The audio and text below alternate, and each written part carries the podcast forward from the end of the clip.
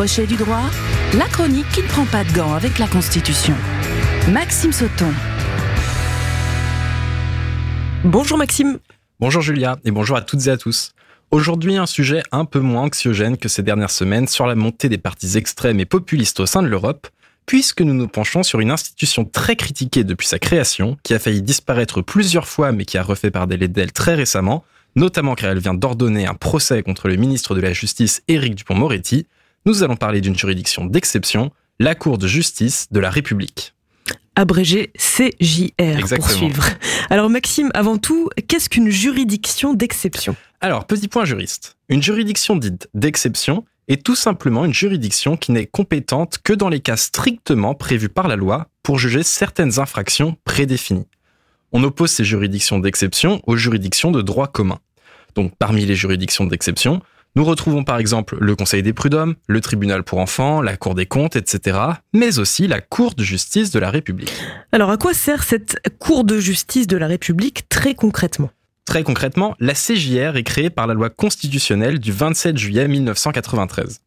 Elle est compétente pour juger les membres du gouvernement, Premier ministre, ministre, secrétaire d'État, qui seraient pénalement responsables des actes accomplis dans l'exercice de leurs fonctions, qualifiés de crimes ou délits au moment où ils ont été commis. Attention, c'est très important, ici il s'agit des crimes ou délits commis dans l'exercice des fonctions. Il faut que ce soit lié à la fonction.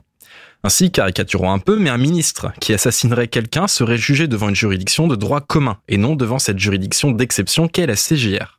Autrement dit, les infractions qui n'ont aucun lien avec l'exercice des fonctions sont du ressort des juridictions pénales de droit commun. Pour être succinct mais complet, rajoutons que la CJR est composée de 15 juges, mais nous reviendrons sur ce point après, et que toute personne peut la saisir s'il s'estime lésé par un crime ou un délit imputé à un membre du gouvernement dans l'exercice de ses fonctions. Question procédure, la CJR se réunit d'abord en commission des requêtes et décide de l'engagement ou non des poursuites. Si la plainte est recevable, la commission d'instruction prend en charge le dossier et décide ou non du renvoi devant la CJR.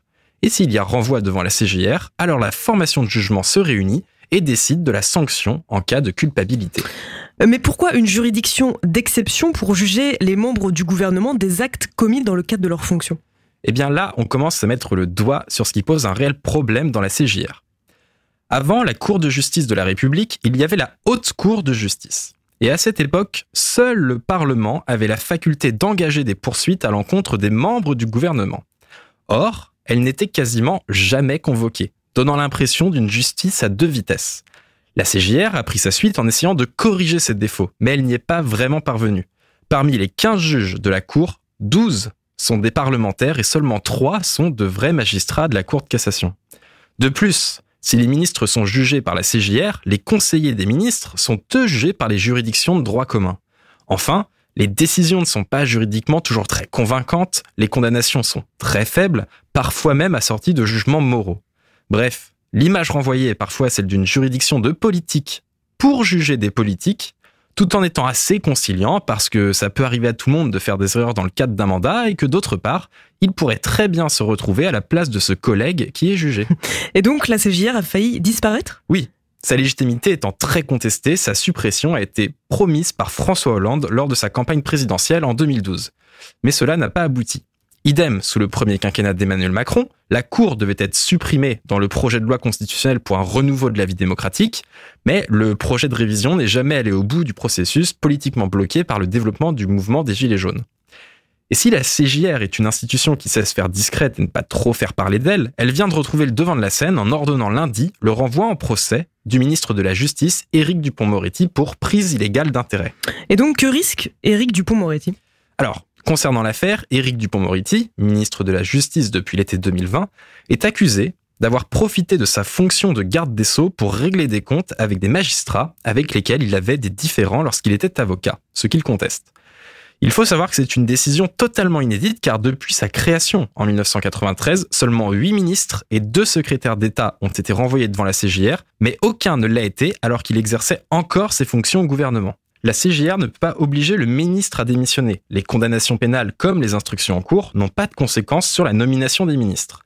Alain Griset, ministre des PME dans le gouvernement de Jean Castex, a été maintenu en fonction jusqu'à sa condamnation par le tribunal correctionnel le 8 décembre 2021 pour avoir dissimulé 171 000 euros de patrimoine.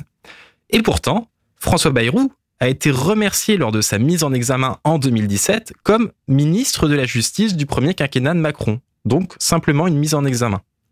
Toujours est-il que le délit qui vise M. Dupont-Moretti est passible de 5 ans d'emprisonnement et d'une amende de 500 000 euros.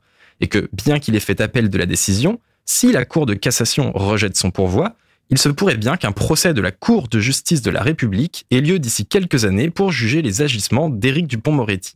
Voilà pour ce point sur la Cour de justice de la République, une institution critiquée qui sera condamnée à disparaître tant elle paraît anachronique aujourd'hui avec son système de jugement spécifique pour les politiques. Je vous souhaite une très bonne semaine. Merci Maxime, à la semaine prochaine. Crochet du droit à podcaster et à réécouter sur myson et le sonunique.com. Allez, musique